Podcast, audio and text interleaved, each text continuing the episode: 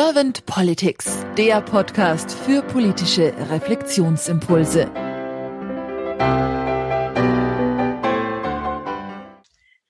Herzlich willkommen zu einem neuen Podcast von Servant Politics. Mein Name ist Claudia Lutschewitz und ich spreche heute mit Stefan Krabbes. Hallo Stefan. Hallo Claudia. Stefan, du bist Blogger und jetzt bin ich mal gespannt auf deine Impulse zur Politik der Zukunft. Und wenn du keine Fragen hast, dann würde ich gleich mit der ersten Frage starten. Los geht's. Stefan, wenn du so über Politik nachdenkst, was ist nach deiner Meinung und Auffassung die Aufgabe von Politik? Die Aufgabe von Politik ist immer das Ringen um die jeweilige Verbesserung äh, für die Allgemeinheit. Klingt jetzt erstmal abgedroschen, aber für mich ist Politik immer Dialog. Wenn man glaubt, es gibt einen Endzustand des Idealen, ich glaube, dann irrt man, weil ähm, in unserer Gesellschaft, die sich aus Individuen zusammensetzt, sich immer Gruppen und Gruppierungen finden, die sich zusammentun, weil sie gemeinsame Interessen haben. Nennen wir das jetzt einfach mal Parteien. Und ähm, selbst wenn es quasi nicht um Parteien äh, es sich handeln würde, würde es sich trotzdem um eine Ansammlung äh, von Interessensvertreterinnen äh, sich handeln. Und weil das eben in einer Gesellschaft normal ist, dass man Mehrheiten ähm, sucht für das jeweils, äh, für das jeweilige Projekt, glaube ich, wird es diesen Endzustand des Idealen nie geben, sondern wir werden immer wieder in einem Aushandlungsprozess sein. Eine Demokratie, sage ich in dem Zusammenhang, ist auch nie fertig und sie wird auch nie sein.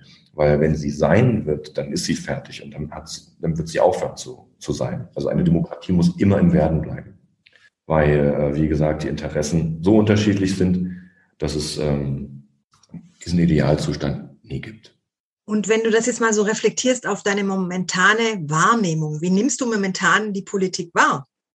Ich nehme die Politik in weiten Teilen als im Vergleich zu den letzten Jahren sehr ausgewogen war. Es gibt, glaube ich, ein sehr viel besseres Verständnis, als es noch in den letzten Jahren war, innerhalb der demokratischen Parteien ähm, dafür, dass auch das jeweils andere Argument ein richtiges Argument sein kann. Das kann durchaus sein, dass die Grünen ähm, auch mal einem FDPler Recht geben und der FDPler äh, der, der Grünen Recht gibt, weil die eigene Wahrheit ja nie in Stein gemeißelt ist.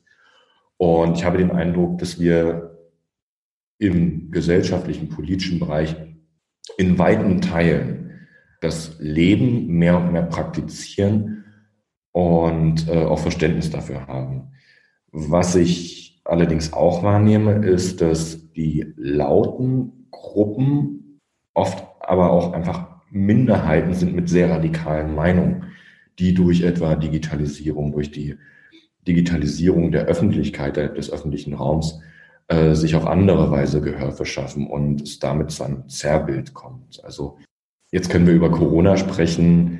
Ähm, da kann man sicherlich über viele Maßnahmen sprechen, die da seitens der Länder oder des Bundes ergriffen worden sind. Waren die jetzt sinnvoll oder waren sie nicht sinnvoll? Ich habe dafür lange Zeit sehr viel Verständnis äh, aufgebracht, mal mehr oder mal weniger. Und im Kern muss man immer konstatieren, dass Politik lange nicht vor so eine weltweite Herausforderung gestellt worden ist und niemand das Patentrezept hätte haben können. Und vor dem Hintergrund, ähm, glaube ich, ist es wichtig, ähm, sich vor Augen zu führen, dass diese radikalen Gruppen, die sehr laut im digitalen Raum da, daherkommen, über einfache Lösungen schwadronieren, aber diese einfachen Lösungen es in unserer komplexen Welt einfach nicht geben kann. Und Frage dann nochmal zu beantworten. Ich glaube, wir haben eine gute politische De äh, Debattenkultur und wir sollten uns vielmehr darauf konzentrieren, auf das, was wir neuerdings wieder gewinnen, weniger den Menschen Aufmerksamkeit schenken, die über Radikalisierung ähm, sich als Mehrheit gerieren, die sie nicht sind. Stefan, wenn du jetzt überlegst über die Politik der Zukunft, was sind denn so deine Wünsche oder Gedanken, die du dir für die Politik der Zukunft gerne realisiert sehen würdest? Ich glaube, ähm, die große Aufgabe wird sein für mich, wo ich mich freuen würde, wenn wir es endlich mit mehr Stringenz angehen würden und mehr Entschieden und Entschlossenheit, ist die Bekämpfung des Klimawandels. weil der Klimawandel orientiert sich ja nicht an politischen Kompromissen oder an, ähm, an Fahrplänen für die Zukunft, wo, wo wir die Wirtschaft auch noch irgendwie mitnehmen können, sondern sie orientiert sich nur an, äh, an, an Naturgesetzen. Also je mehr CO2 wir in die Luft blasen, je mehr Methan wir in, der, in die Luft blasen, ähm, desto mehr wird sich das Klima äh, verändern. Und Kompromisse sind immer wichtig, das hatte ich ja eingangs schon gesagt, dass wir auch aufeinander zugehen. Allerdings hat diese Kompromissbereitschaft auch dann quasi ein Ende, wenn es darum geht, dass wir auf lange Sicht gar keine Kompromisse mehr machen können, weil, es uns gar nicht mehr gibt. Also wir müssen uns unserer Existenzgrundlage immer bewusst sein, weil ohne diese Existenz können wir Debatten gar nicht mehr führen. Und gibt es noch weitere Wünsche, die du hast für die Politik der Zukunft? Ja, also da gibt es sehr, sehr viel. Also wir müssen, glaube ich, über, darüber sprechen, wie wir ähm, eine, eine gerechtere Welt ähm, produzieren können. Also wie schaffen wir es, dass die Globalisierung äh, gerechter abläuft? Wie schaffen wir es, dass wir Fluchtursachen quasi schon äh, über das Wirtschaftssystem quasi gar nicht mehr produzieren, weil wir eine ungerechte Weltwirtschaft haben? Ja, sagen wir es mal so, wir wundern uns super oft, ähm, warum äh, Menschen in den globalen Norden aus dem globalen Süden kommen, sehen aber nicht, dass wir deren Ressourcen, deren Potenziale, die sich selbst äh, quasi, die ihnen Selbstperspektiven geben könnten, äh, für unseren Wohlstand im Norden nutzen, im globalen Norden und tun so, als äh, würde unsere Art des Wirtschaften, äh, Wirtschaftens rein gar nichts damit zu tun haben, ähm, dass Menschen äh, zu uns nach Europa kommen. Und auf der anderen Seite ist für mich ein großes Thema ähm, die, das Thema der Digitalisierung, also wie kommen wir hier auch voran? Ähm, nicht, also ich mag diese, diese, diese Verschlagwortung immer nicht, wenn man sagt, wir brauchen mehr ähm, iPads im Klassenzimmer oder sowas. Das ist ein Punkt, aber das ist nicht der große Punkt.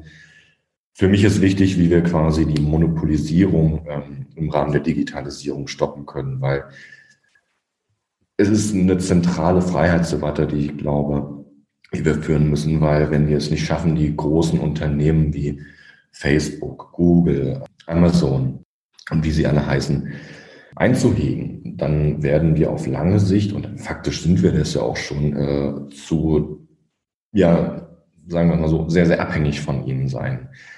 Und ich finde, wir müssen darüber reden, wie können wir quasi das Datennetz dezentralisieren. Also wie können wir es schaffen, dass wir unsere eigenen Daten weitestgehend selbst verwalten und wir quasi nicht ein Datensatz bei Facebook sind, der quasi dann alles über uns weiß, sondern wie können wir es schaffen, dass wir meinetwegen, ich spreche dann immer in dem Zusammenhang von einem Datenportemonnaie, ähm, unsere Daten bei uns behalten können, weil das unser Schatz ist und wir quasi auf eine gewisse Zeit lang den Konzernen ermöglichen, auf das Datenportemonnaie zuzugreifen, weil wir eine Leistung von ihnen in Anspruch nehmen, aber quasi in jeder, äh, in jeder Zeit sagen können, das reicht, ich brauche deine äh, Leistung nicht mehr. Und sie immer wieder neu um uns werben müssen über den besten Service. Und nicht, dass wir unsere Daten for free den Konzernen zur Verfügung stellen, die mit uns Geld machen. Also wir müssen, wir müssen die äh, Reihenfolge ändern. Nicht wir dürfen das Produkt sein, sondern das Produkt Facebook, äh, das Produkt muss Facebook sein und nicht wir das Produkt. Und da müssen wir extrem viel richtig stellen. Und das ist ein anderer Punkt, der mir wichtig ist Rahmen der Digitalisierung großes Feld, nicht einfach zu beschreiben, nicht einfach zu handhaben, hat aber auch wieder was mit Wettbewerb zu tun, mit Verbraucherschutz, mit Freiheitsrechten. Großes, großes Feld, natürlich aber auch mit Ökologie. Wenn wir uns die ganze Debatte um Bitcoin anschauen, ähm, wie viel Energie da rein, reingesteckt wird, in die ganze Blockchain-Debatte. Da müssen wir uns auch die Frage stellen, wie wir mit dem Energiebedarf umgehen. Ja, danke schön. Jetzt komme ich auch schon zu meiner letzten Frage, Stefan. Das ist die sogenannte Kanzlerfrage. Stell dir mal vor, du wärst jetzt Bundeskanzler geworden und hättest ein sehr kompetentes Team an deiner Seite und könntest dir zwei oder drei deiner Herzensthemen so rauspicken, dass du gleich am Anfang diese Themen angehst. Welche Themen wären das? Einiges hatte ich ja gerade schon so ein bisschen angerissen. Es würde in diese Richtung auch gehen, also beim Thema Globalisierung mehr ähm, Gerechtigkeit walten zu lassen, beim Thema Digitalisierung einen Weg zu finden, wie wir uns quasi auf Augenhöhe irgendwo zwischen äh, Staat und Wirtschaft als Gesellschaft auch positionieren können. Ähm, ich pflege da eine gewisse Äquidistanz zu, äh, anzumahnen. Aber jetzt aktuell ist ja, liegt es ja auf der Hand, was, was, was uns allen sicherlich sehr wichtig ist. Also mir wäre es sehr, sehr wichtig, wenn wir die europäische Integration vorantreiben würden. weil das ein zentrales Friedensprojekt für uns alle ist, ähm, für die Generation, in der wir leben und äh, hoffentlich auch für die Generation, ähm, die noch nach uns kommen. Das fängt damit an, dass wir darüber reden müssen, wie können wir Lebensumstände in den Mitgliedstaaten anpassen, wie können wir dafür Sorge tragen, dass wir zum Beispiel eine europäische Arbeitslosenversicherung bekommen. Dass, wenn ich zum Beispiel jetzt in Belgien arbeite, aber als deutscher Staatsbürger in Belgien ähm, eine Arbeitslosenversicherung haben würde wollen, ähm, dann müsste ich mich immer auf nationalstaatliche Regelungen verlassen, ähm, anstatt dass es ein Anrecht gibt, dass mir das auch garantiert und das überall ähnlich ist. Auf der anderen Seite stellt sich auch die Frage, das ist jetzt natürlich kein schönes Thema, aber es ist eine Frage, die man sich als, Europä als europäische Staaten stellen muss.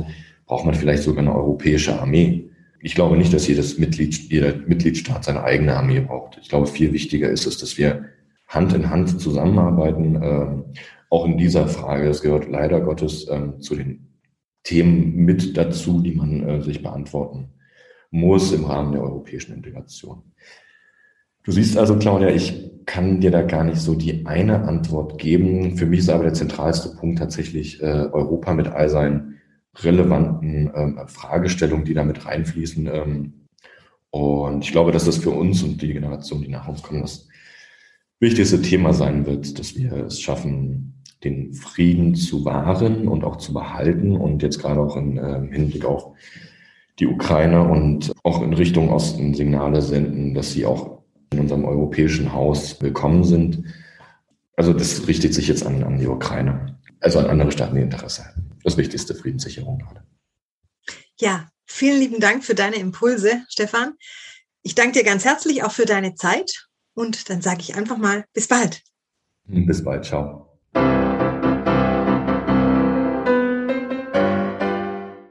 Servant Politics gibt's auf Spotify, Apple Podcasts und überall, wo es Podcasts gibt. Abonniert uns gerne und hinterlasst uns eine Bewertung.